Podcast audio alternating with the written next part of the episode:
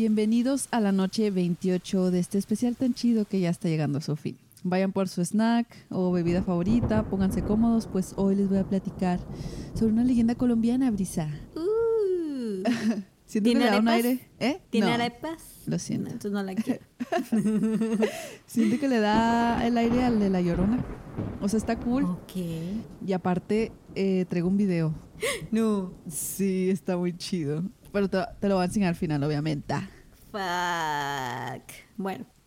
Somos hombres o somos payasos, dice la Así Karen. es. Así que me aguanto. Por favor. Ok. Hoy les hablaré de la leyenda de la pata sola. ¿Mm? Puede que el nombre no le haga mucha justicia, pero créanme que está muy chidis. Esta leyenda comienza con el dueño de una hacienda. Se comenzaba a sentir solito y decidió que quería encontrar una esposa. Casual. Llamó a uno de sus vaqueros de más confianza y le dijo, ve al río y escoge entre las lavanderas la mejor. Luego me Ah, dices quién es y cómo es. O sea, como que este, acostumbraban a irse al río a lavar la mayoría de Sí, las sí. mujeres. Y pues ya, ¿no? Ve al súper y tráeme una esposa. ya sé. El vaquero agarró camino, fue en donde se encontraban todas esas mujeres y las observó a todas detenidamente. Al instante distinguió a la esposa de un vaquero compañero y amigo, un perro maldito. Era la más joven y hermosa. Perdón, pero es que así cuando dices de que se puso a verlas detenidamente, me lo imagino así todo creepy viendo las Pegadito lavanderas y las, ellas, lavan- ¿verdad? y las lavanderas así, este güey, ¿qué? Pervertida. Sí, es cierto. El vaquero regresó y le dio al patrón la información que pidió. Tiempo después el patrón comenzó a cortejarla y la mujer le correspondió. Rayos. Sí. Un día el esposo de la bella joven le estaba contando al vaquero sus penas, al este stalker. Le decía que ya no sentía a su esposa igual, que era menos cariñosa, ya no le cocinaba como antes, que siempre la notaba molesta y que incluso era déspota con él. Pobrecito. Le confesó que tenía ganas de marcharse, pero no podía dejar a sus hijos. El vaquero, que sabía lo que pasaba, se compadeció de su amigo y le contó lo del patrón. Obviamente omitiendo la parte en la que él le dio toda la información de la mujer. que se la sirvió en bandeja de plata. Sí. El esposo, entristecido y traicionado, le dio las gracias a su compañero por la información y se fue a pensar a solas lo que pasaba. Se decía a sí mismo, si yo pudiera convencerme de que mi mujer me engaña con el patrón, que me perdone Dios porque no sé qué sería capaz de hacer.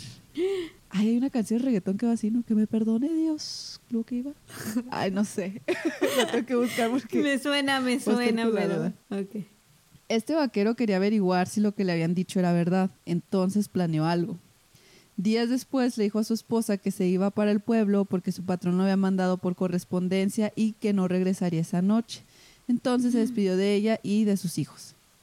Se montó a su caballo y salió a matar el tiempo. Llegó a una cantina a beber unos tragos de aguardiente y para las nueve de la noche regresó a pie entre el monte su casa para espiar a su mujer.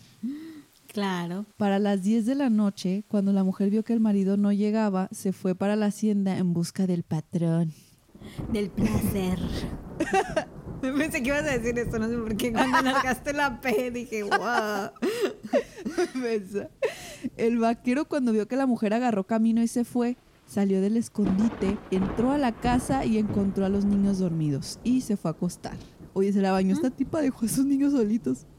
Pues Ay, bueno, sí, ahí dormiditos, no acostó, ya están dormidos, ya no son mi problema. Adiós. En la madrugada llegó la infiel muy tranquila y serena. El esposo le preguntó, ¿de dónde vienes? Y ella simplemente Hija respondió, uy, vengo de lavar unas ropitas. Ay, así se le dice ahora. Ándale, así, le- así hay que decir ahora. Vengo de, de lavar unas ropitas. Bueno, el marido reclamó de noche y pues ya no. Y ahí queda. A los pocos días, el burlado esposo inventó un nuevo viaje. Montó a su caballo, dio vueltas de nuevo y luego lo guardó en una pesebrera vecina. Ya en la noche de nuevo regresó a pie y se escondió para espiar nuevamente a la mujer. Esa noche la mujer no salió, pero llegó el patrón a visitarla. Vámonos. Cuando el señor ricachón tocó a la puerta, la mujer salió a recibirlo y se arrojó en sus brazos besándolo y acariciándolo. El encabronadísimo esposo, que estaba viendo todo, brincó con el machete en alto y sin darle tiempo al patrón de zafarse del abrazo, le quitó la vida cortándole la cabeza de un solo machetazo. ¡Wow! La mujer, horrorizada, quiso salir huyendo, pero el furioso marido le dio un tremendo machetazo en la cadera que la dejó sin una pierna. Ambos Oh. murieron desangrados casi a la misma hora. Arrestaron al vaquero, pero cuando salió poco tiempo después, regresó por sus tres hijos y le prendió fuego a la casa. A ver, ¿murieron desangrados casi a la misma hora? No, yo creo que el patrón murió mucho antes. no manches. Así de serio dije, ay, qué romántico. Pero no, espera, ¿qué? Se aguantó el patrón de que, oh, rápido, que ya no puedo contar. Tiene que ser dramático. Sí. Romántico, perdón. Los dos, los dos. Este, bueno, prendió el fuego a la casa y se fue, ¿no? Pero ¿por qué le prendió fuego? ¿Lo hubiera vendido o algo? ¿Y No los sé. niños? No, se los llevó. Ah, ok, ok, Sí. perdón. Me perdí entre tanto romanticismo sangriento. Se cuenta que esta mujer deambula en pena por fincas, bosques y selvas solitarias desde aquella terrible noche. Las personas aseguran verla visto saltando en una sola pata por sierras, cañadas y caminos lamentándose. Porque pata, oye, es una pierna, es una, es un humano. Pero bueno, creo que no suena tan chido la, la pierna sola, no. Sí me No, gusta más la no pata tiene el mismo, la misma guapachosidad colombiana. Ella la pata sola. No te creas, ni, ni creo que ve como cubana, no sé. Soy muy mala con los acentos. Perdónenme, porque si nos escuchan en Colombia. Lo Sí, hay como unos 3, 4 abrazos colombianos para ustedes. Cuenta la leyenda que la pata sola solo vive entre los matorrales de la selva, en las cumbres de la llanura. Ay, perdón, no era punto. En las cumbres de la llanura. Así. Algunos dicen que es una mujer bellísima que llama a los hombres solitarios que están en el bosque o a los alrededores y los atrae para enamorarlos. Pero los llama a la oscuridad del bosque hasta transformarse en una mujer horrible con ojos de tigresa, rojos, boca desproporcionada de donde se asoman unos enormes dientes y una cabellera corta y despeinada que tapa parcialmente su cara. Oh, ok. Se cree también que esta historia se inventó por hombres celosos para asustar a sus esposas que no sean infieles. What the fuck. Pues claro, claro que Pero sí. se supone que la pata sola trae hombres. O sea, ¿qué te impide ser infiel? Ah, no, no es cierto, no sean infieles. Eso es muy malo. Oye, sí, más bien eso fue como... Sí, por eso se hizo bien extraño. Síguele y vas a ser la próxima patasola. Ándale. ¿eh? Sí, qué pedo. Supongo, Pero yo le diría, ándale, tú también, ve y que te coma. Exactamente. O sea, es más lógico eh, asustar a los hombres con esa historia, porque se supone que la pata sola trae hombres. Pero bueno, Pues sí. Mm. Pues bueno, todos se pueden asustar aquí. sí, eso sí. No hay distinción. Y tengo un video. Ah, sí, Sí. cierto. Ya se me había olvidado. se supone que es un avistamiento de la pata sola. en Se serio? ve bien creepy, sí. Mira, Ay, te lo voy a no. pasar por WhatsApp, ahí lo borras después. y se los vamos a poner en Instagram para que corran a verlo. Porque lo voy a borrar Ay, a ver. Nah, no, no es cierto. Ya sé. A ver, lo voy a poner aquí en Si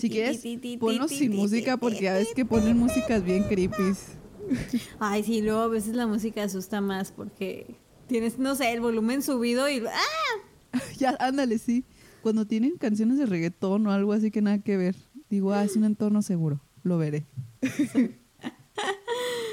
A ver, lo voy a ir describiendo. En lo que Sí, sí, sí, por favor.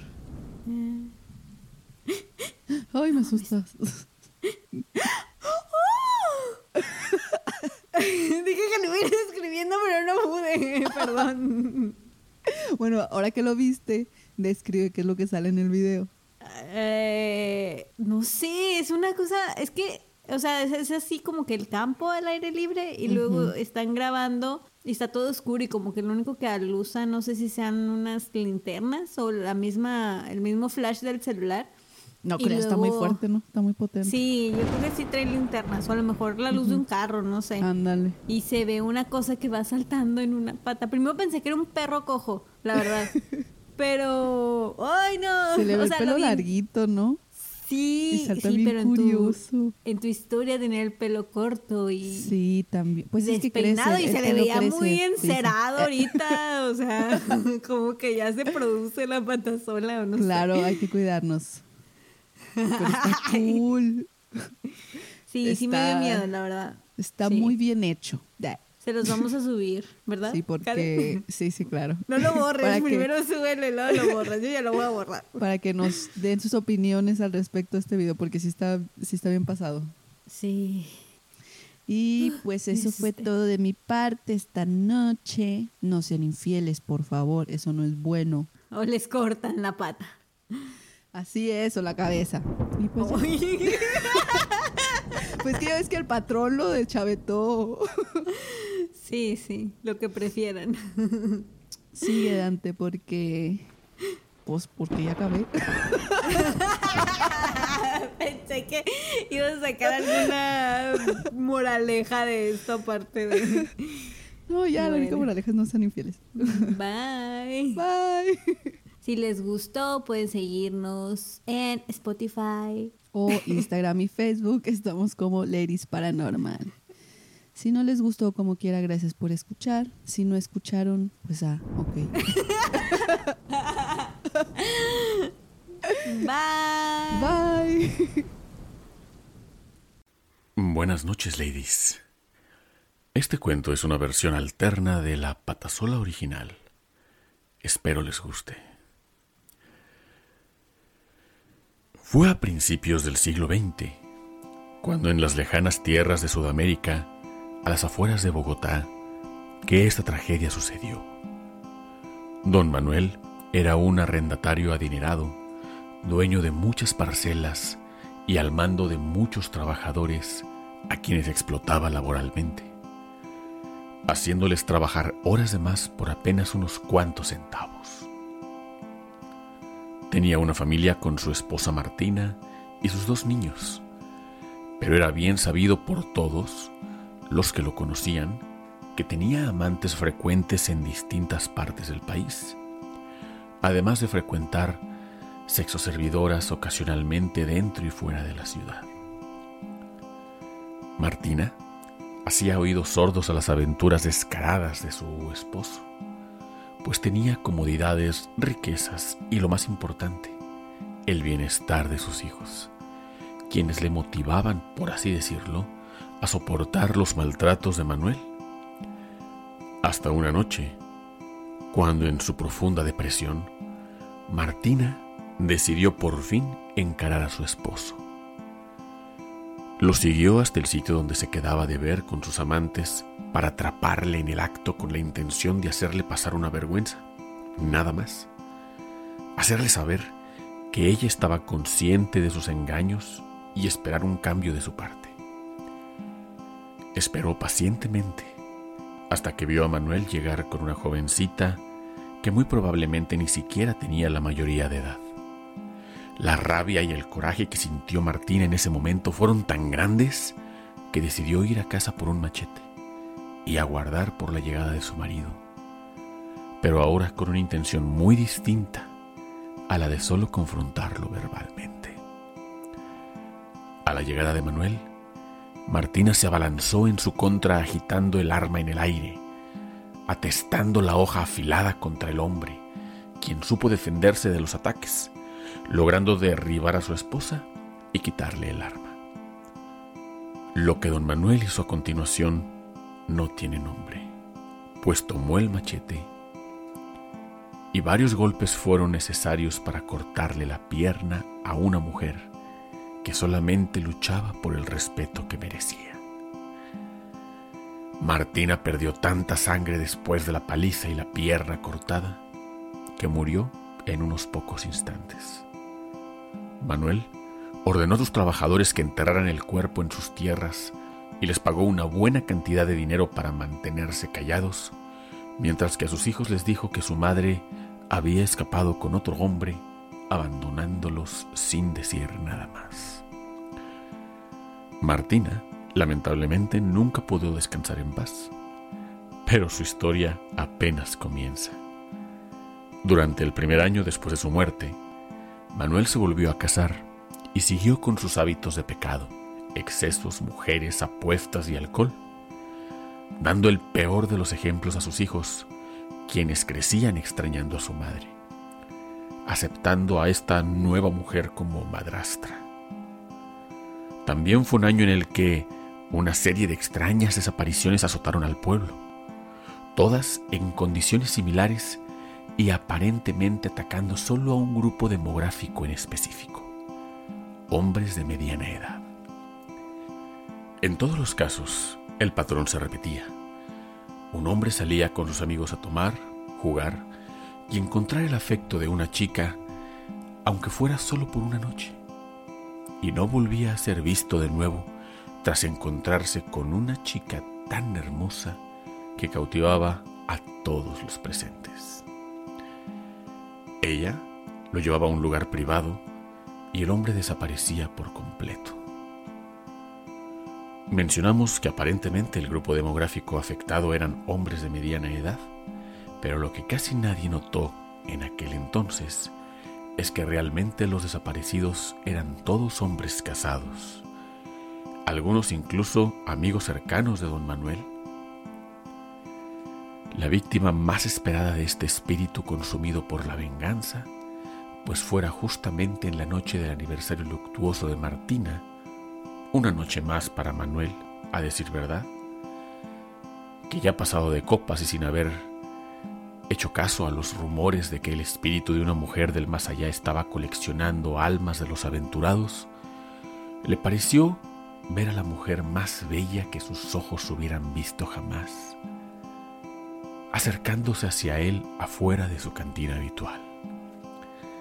La dama era sofisticada, alta, de cabello castaño, color avellana y mirada cautivadora.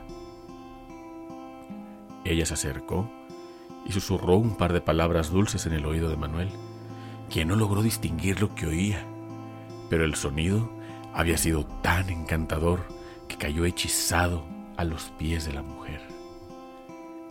La siguió un par de calles hacia la parte más oscura del barrio. Ella lo llevaba de la mano acariciándolo mientras andaban y llegaban a una callejuela por donde nadie pasaría cerca. Sus ojos eran dos figuras hipnotizantes para Manuel, quien sintió la urgencia de quitarse el cinturón, desabrocharse el pantalón y bajarlo hasta sus tobillos, esperando la misma iniciativa de su compañera. Pero a la vez que el vestido era desabrochado, y caía al suelo. También se habían ido la hermosa cabellera, el porte, los hermosos ojos y todo el encanto. En su lugar, una mujer sucia, encorvada, golpeada y ensangrentada estaba ahora enfrente de él, quien horrorizado creyó que lo que miraba era producto del alcohol ingerido anteriormente.